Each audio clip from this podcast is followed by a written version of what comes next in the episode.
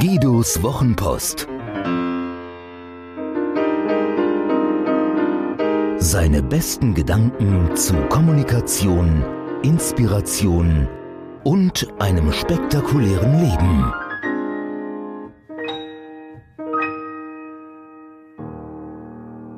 Von Hunden, Sammeltaxen und deinem Karma. Hundeerziehung ist ganz einfach. Geht der Welpe nach links, gehst du nach rechts. Er wird dir folgen. Je weniger wir an etwas festhalten, von dem wir glauben, dass es uns gehört oder zusteht, desto mehr davon werden wir haben. Deswegen funktioniert dieses Givers Gain ja so hervorragend. Dem Konzept begegnen wir an vielen Stellen. Erfolgsratgeber schwören darauf, dass Wohlfahrt und Freigebigkeit ein wichtiger Bestandteil des Vermögensaufbaus sei auch wenn es zunächst widersprüchlich klingt, etwas wegzugeben, um später mehr davon zu besitzen. Doch dahinter steckt einerseits das Gefühl, geben zu können, was das Selbstverständnis verändert, und andererseits das Konzept gesellschaftlicher Verantwortung, etwas von dem eigenen Glück weiterzugeben an andere.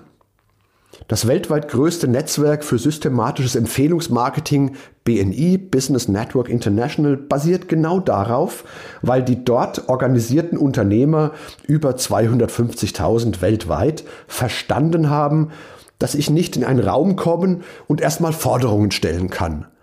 Wenn ich dagegen meine Kraft einsetze, andere zu unterstützen, werden diese erfolgreicher. Und wenn das alle tun, werden alle erfolgreicher. Vor vielen Jahren in Nigeria fuhr ich mit einem Sammeltaxi.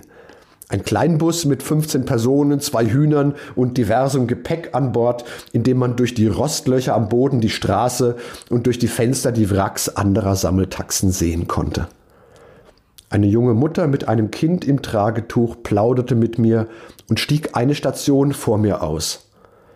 Ich hatte sie schon mal an der Uni gesehen, wusste, dass sie kaum Geld hatte und ihren Kindern nur einmal pro Woche ein Ei kaufen konnte. Als ich, wie das üblich ist, beim Aussteigen den Fahrer bezahlen wollte, wies er mein Geld zurück. Die Frau habe bereits für mich bezahlt. Ich habe sie nie mehr gesehen. Ich hoffe, es geht ihr gut. Sie handelte nicht aus Kalkül, sie war gastfreundlich. Für sie, trotz ihrer Not, selbstverständlich wie sehr ich hoffe, dass es ihr wirklich gut geht und sie ihre Kinder großziehen konnte. Aber wie funktioniert dieses Givers Gain? Ich habe dafür drei Erklärmodelle. Welches das richtigste ist, weiß ich nicht, ist auch egal. Möge sich jeder das ihm nächste wählen. Erstens, es funktioniert karmisch. Wenn ich Gutes tue, sammelt sich irgendwie diese positive Energie irgendwo andere gute Seelen reagieren darauf und die Wahrscheinlichkeit, als Ameise wiedergeboren zu werden, fällt dramatisch. Oder zweitens, doch besser verhaltenspsychologisch erklärt. Wenn ich einem anderen etwas Gutes tue, steige ich in dessen Ansehen direkt und er wird bemüht sein, mir zurückzugeben, was ich ihm wohltat.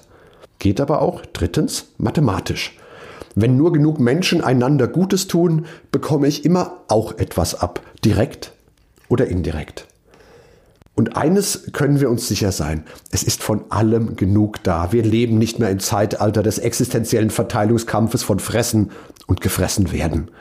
Wir sind so unendlich reich, ein Leben in Fülle und Überfluss mit Sorgen, um die uns andere Generationen beneidet hätten. Da können wir ruhig den Kiefer etwas locker lassen und unsere Mitmenschen nicht mehr als Futterneider, Ressourcenkonkurrenten und Lebensbedrohung betrachten. Ein Mitbewerber ist erfolgreich, schön. Das öffnet den Markt und im Idealfall bekommt er die Kunden, die genau zu ihm passen. Und das sind niemals die Kunden, die perfekt zu mir passen. Seid also nett zueinander, teilt euren Reichtum mit denen, die nicht so viel haben, setzt eure Fähigkeiten, Kontakte und euer Wissen ein, andere voranzubringen. Sie oder andere werden es euch danken. PS Givers Gain wird gerne mit Wer gibt, gewinnt übersetzt, was womöglich am Kern der Sache vorbeigeht. Geht man davon aus, dass einer verlieren muss, damit ein anderer gewinnen kann. Tatsächlich meint Gain in Givers Gain ja Gewinn ohne Wettbewerb. Voraussetzung für meinen Erfolg ist also nicht der Misserfolg eines anderen. Hat dir diese Geschichte gefallen? Magst du Guidos Wochenpost als Podcast? Das würde mich wahnsinnig freuen und auch stolz machen. Und wenn das so ist, dann würde ich mich noch mehr freuen und es würde mich noch stolzer machen, wenn du mir eine Bewertung gäbest. Gerne fünf Sterne, wenn du es für angemessen hältst. Gerne eine Rezension, ein paar Zeilen dazu, was dir besonders gut gefallen hat und was es vielleicht für dich bedeutet hat. Das Schöne ist, mit guten Rezensionen steigt die Reichweite und dann kommen noch mehr Menschen in den Genuss von Guidos Wochenpost als Podcast. Das wäre doch toll, oder?